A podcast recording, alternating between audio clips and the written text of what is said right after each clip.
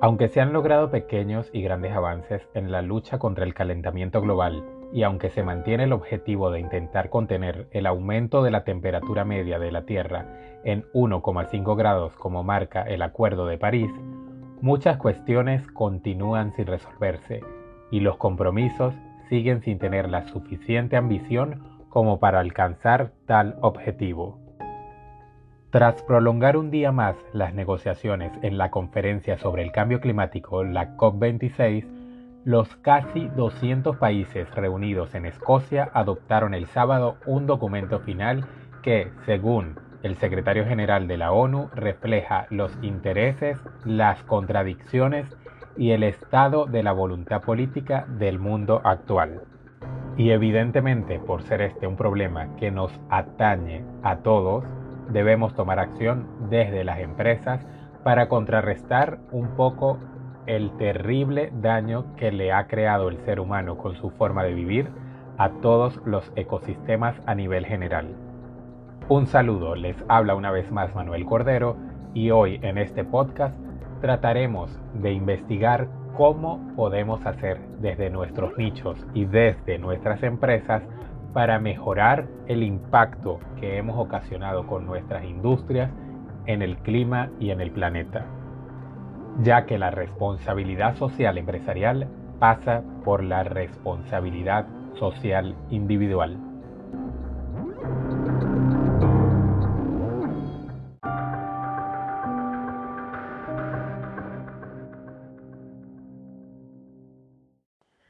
Es un paso importante, pero no es suficiente. Debemos acelerar la acción climática para mantener vivo el objetivo de limitar el aumento de la temperatura global a 1,5 grados,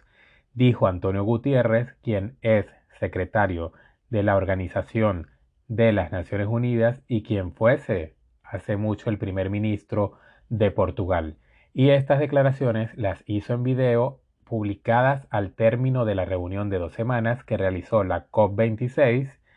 eh, recientemente y que por supuesto eh, dio pie para que este secretario general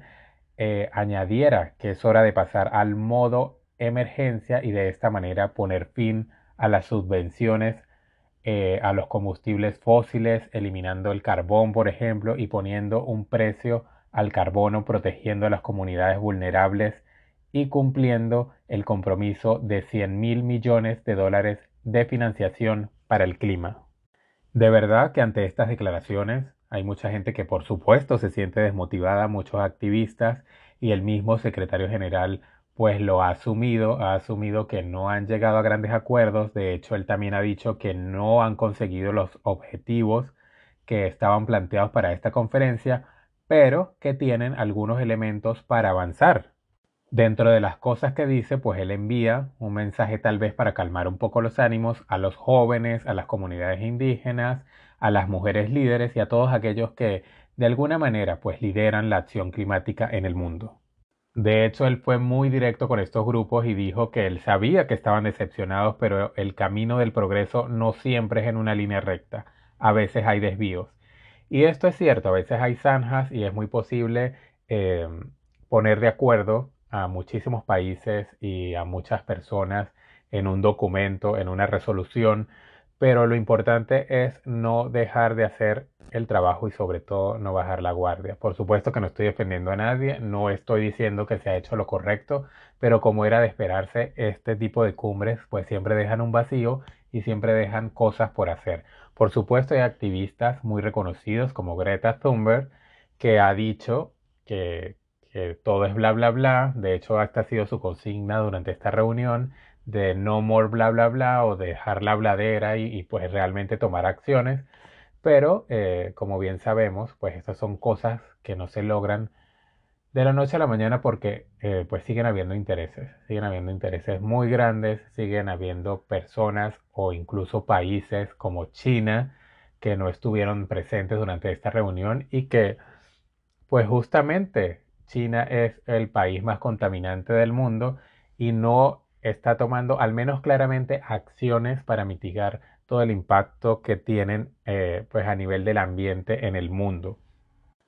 Ahora, la intención de este podcast y el hecho de saber que no se han llegado a grandes acuerdos, pues no quiere decir que todos nos vamos a sentar en el sofá de nuestra casa a esperar que el mundo se acabe, sino considero que cada uno desde nuestros sitios de trabajo, desde nuestros lugares, desde nuestros hogares, pues podemos hacer algo para colaborar con este bien común que tiene que ser pues salvar el planeta y mantener el cambio climático eh, y la subida de las temperaturas en 1,5 grados como se estableció en el Acuerdo de París,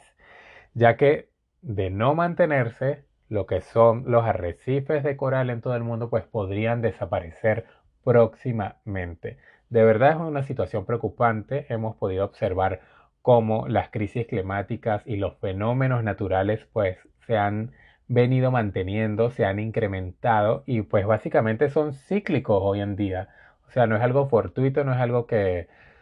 que simplemente ocurrió un fenómeno en X lugar del mundo, sino es algo que se viene repitiendo y por supuesto cada vez con más intensidad. Entonces, por eso, hoy en día los activistas y los líderes mundiales pues han encendido las alarmas como debe ser y hoy vamos a tratar de conocer cómo podemos hacer desde nuestras empresas, qué iniciativas podemos tomar y y cómo podemos luchar para poner nuestro grano de arena y de esta manera, pues por supuesto, nuestro propósito primordial es mantener el ecosistema, mantener la vida en el planeta, porque sencillamente aquí vivimos todos y si no hay planeta, no hay progreso, no hay empresas, no hay industrias, no hay nada.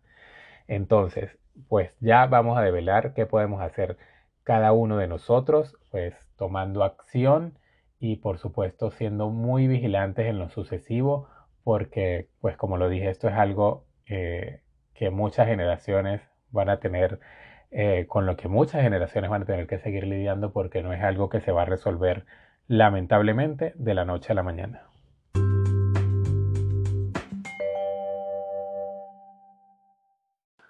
Lamentablemente yo pienso que en América Latina eh, las voces han sido muy tenues en este respecto y realmente no ha habido algo sólido o, una intención masiva eh, por las personas y por los individuos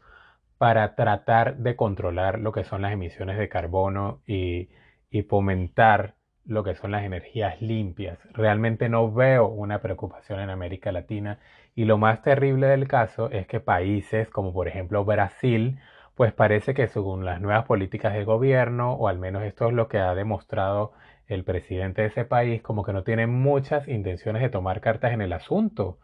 También puede hablar de México, donde se ve pues un ligero retroceso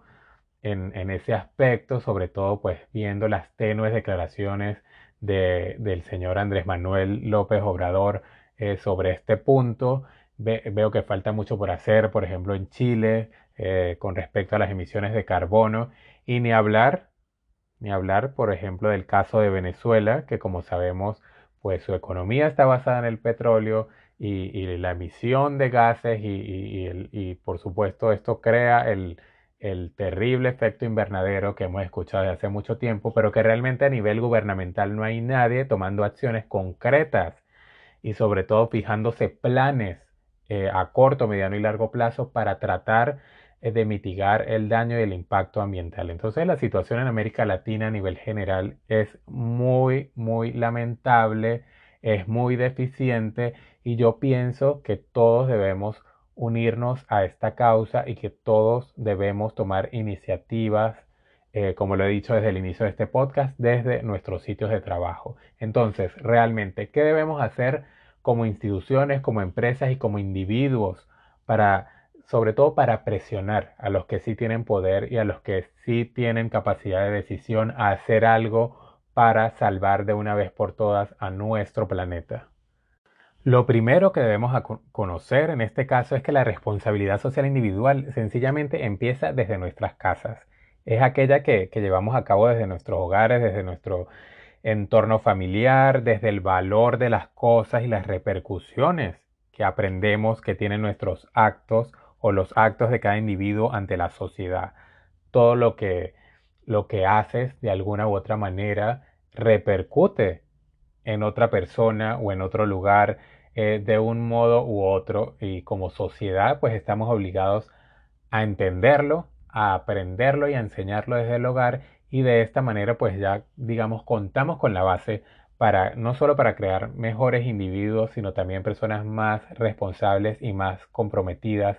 con estos momentos históricos que estamos viviendo y sobre todo tan demandantes en lo que podemos cada uno de nosotros aportar para mejorar la situación climática a nivel general y en el planeta. Si ya vamos a hablar de las empresas, pues en este caso la responsabilidad social empresarial ya son las acciones, digamos, voluntarias o bajo un plan llevadas a cabo por una u otra organización para mejorar el mundo, específicamente desde una perspectiva social y medioambiental. Por ejemplo, las empresas están obligadas por ley a pagar ciertos impuestos con lo que se financian los servicios públicos. Esa podría ser algo de responsabilidad social empresarial, pero también hablando del clima, em, pues básicamente están obligadas a tomar acciones eh, al menos eh, las empresas que forman parte de los países que firmaron el Acuerdo de París, pues están obligadas moralmente, sobre todo, a tomar acciones para mitigar lo que son la contaminación y el daño al ecosistema. Por ejemplo, si vamos a hablar de Canadá, país en el que resido, pues ellos tienen un límite eh, para pronto dejar de emitir botellas plásticas, por ejemplo, y las empresas que trabajan en este rubro, pues saben que tienen un plazo que, no, que si mal no recuerdo no es mayor a tres años para dejar de trabajar eh, con plásticos de un solo uso. Entonces esto es algo importantísimo, es una iniciativa que se ha replicado en muchos países del mundo y es solo una muestra de lo que las empresas realmente pueden hacer responsablemente para formar parte de este movimiento. Como ya sabemos, pues todo en papel suena muy lindo, suena muy romántico, suena y se lee muy bello también, pero la realidad es muy distinta. Entonces, eh, yo siento que todos los ciudadanos y todos los trabajadores debemos estar vigilantes y sobre todo comunicar y comunicarlo de una buena manera, eh, de una manera, pues si se quiere, amable, porque esto requiere el consenso de toda una organización. Entonces es importante que nosotros detectemos en nuestras empresas y en nuestras organizaciones cualquier falla en este sentido o cualquier cosa que podamos mejorar y hacerla saber a nuestros superiores, hacerla saber a nuestros jefes, sobre todo nuestra preocupación, eh, ponerlos al tanto. Yo pienso que cada uno de nosotros se puede convertir en un activista desde nuestro sitio de trabajo y, no solo eh, hacer ver, bueno, que la empresa está fallando, sino las consecuencias que esto trae, eh, tal vez apoyarnos en números, buscar personas similares a nosotros con nuestros mismos pensamientos en la organización que apoyen esta causa común, que, literalmente pues se busca este tipo de consensos para llegar a un acuerdo, para hacer el bien, para crecer como sociedad y por supuesto para evolucionar también no solo como empresas, sino como seres humanos capaces y responsables. Si nosotros detectamos alguna falla en este aspecto en nuestras organizaciones o algo que podemos hacer, pues debemos comunicarlo, debemos dejar por sentado que, moralmente hemos cumplido en ese aspecto, que lo hemos hecho y por supuesto pues los jefes siempre tienen la, última palabra, tienen la última decisión, pero yo estoy seguro que si nosotros somos insistentes y tomamos este tipo de, de mm, iniciativas todo el tiempo, pues va a llegar un momento en que nos van a escuchar, va a llegar un momento en que van a tomar acciones y que la empresa se va a ver de cierta manera eh, obligada en el caso de que no tengan este tipo de iniciativas a formar parte de este movimiento porque este movimiento tiene que ser tan grande que tiene que envolver a todos y, y arrastrar a todos en la misma corriente porque esto es algo realmente desde mi punto de vista de vida o muerte.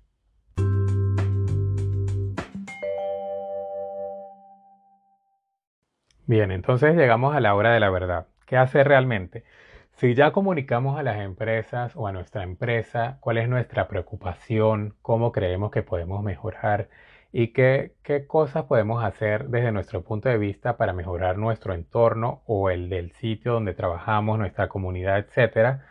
pues ya aquí debemos tomar cartas en el asunto y lo primero que debemos hacer es definir los grupos de interés y actividades. ¿Qué personas están en la misma barca que yo buscando lo mismo? y de esta manera pues definir cuáles son los programas de responsabilidad social y buscar que estos siempre estén orientados a grupos o comunidades específicas. O sea, no podemos eh, hacer un, un, grupo de interés o de actividad en el que, bueno, vamos a salvar el planeta, no. Vamos a salvar, por ejemplo, tal bosque ubicado en X sitio o vamos a evitar la contaminación que se está efectuando de esta manera en X lugar. O sea, tenemos que ser muy específicos y si cada quien lo hace desde su punto, pues ya se convertirá en algo macro. Pero sobre todo en aras de que este, eh, la definición de estos grupos pues eh, no que solo sea específica por ser específico, sino que sea real y que sea tangible, que es algo que podamos medir y que podamos observar y monitorear eh, minuciosamente y que podamos tener la certeza futuro de que hemos logrado el objetivo. Entonces, el paso número dos, cuando ya tenemos este plan desarrollado o este programa de responsabilidad desarrollado, es establecer los objetivos y metas que pueden ser, por supuesto, a corto, mediano y largo plazo, pero deben existir. ¿Por qué? Porque la, la empresa, desde esta definición y desde este establecimiento, pues puede asignar recursos, eh, también los tiempos, etcétera, etcétera, de modo tal que, pues, eh, bien sea interno o externo, pues se logre desarrollar todo este plan de acción y sobre todo, eh, pues que sea, como lo dije al principio, real y que sea tangible. Es importantísimo que haya personas involucradas dentro de la empresa y este es el paso número 3, capaz de medir los resultados y monitorearlos constantemente. Esto es algo de no bajar la guardia, es algo de seguimiento continuo y, sobre todo de medir este, otros factores que pueden afectar el cumplimiento eh, de, de, mi meta y de los objetivos que tengo para implementar esta responsabilidad social empresarial. Es importante medir frecuentemente los impactos y los resultados de las acciones eh, y también esto puede hacer que podamos, eh, si hay que corregir algo, pues hacerlo a tiempo y por supuesto, velar por el cumplimiento de los parámetros y los cronogramas establecidos, porque esto es algo que sencillamente no es negociable. Es el modo de emergencia que dijo el secretario de la ONU que debemos activar y que por supuesto debemos asumirlo con toda seriedad y con toda la responsabilidad. Y por último, otro de los pasos que debemos hacer ya luego de haber desarrollado eh, todo el programa y monitorearlo constantemente es comunicar las acciones. ¿Por qué? Porque al comunicar las acciones nosotros estamos educando a las personas, a los trabajadores y por supuesto a la comunidad y al país y a todo el mundo. Estamos dando un ejemplo. Entonces un buen programa de responsabilidad social empresarial básicamente pasa por estar acompañado de una sólida estrategia comunicacional. Al tratarse de, pues digamos, de de un área dirigida para el entorno, para una ciudad en específico, para una comunidad, pues estas acciones deben ser públicas, deben ser compartidas y deben ser difundidas, porque esto es una fiebre que debemos, esto sí es una pandemia que se debe prorrogar por el mundo y prolongar, mejor dicho, para que todos estemos involucrados y todos estemos infectados por este virus de querer salvar el planeta, porque las consecuencias, si no lo hacemos, pues seguramente van a ser devastadoras eh, en las próximas décadas. Así que señores, a tomarnos esto en serio y estoy seguro que si todos eh, realizamos y fomentamos estas iniciativas, pues vamos a poder hacer algo, algo notable, algo que, con el que podamos eh, contagiar a todas las personas a ser parte de este movimiento, que es algo maravilloso porque esta, esta es nuestra gran casa, este es el, lugar donde vivimos y estoy seguro que si todos le damos la atención que merece a este tema, pues podemos lograr muchas cosas eh, unidos como sociedad. This is not about some expensive, politically correct green act of bunny hugging or blah blah blah. Build back better, blah blah blah. Green economy, blah blah blah. Net zero by 2050, blah blah blah. Señores, ya es hora de tomar acciones, ya es hora de que la voz más visible de este movimiento sea la de una jovencita de 18 años que desde mi punto de vista ha hecho un gran trabajo a su corta edad y ha logrado la visibilidad que seguramente muchas personas quisieran tener para poder hacer algo eh, desde sus hogares o desde sus ciudades o desde sus países eh, y que sus voces pues sean escuchadas como son escuchadas hoy en día gracias a su constancia y gracias a su insistencia la señorita Greta Thunberg. Así que ya saben, a tomar responsabilidad de nuestras acciones y de cada uno de los programas en los que debemos participar para formar parte de este movimiento que debe ser la pandemia que debe propagarse por todo el mundo de ahora en adelante para tratar de salvar nuestro planeta. Gracias una vez más por acompañarme en Proyecto Manager y nos escuchamos en la próxima.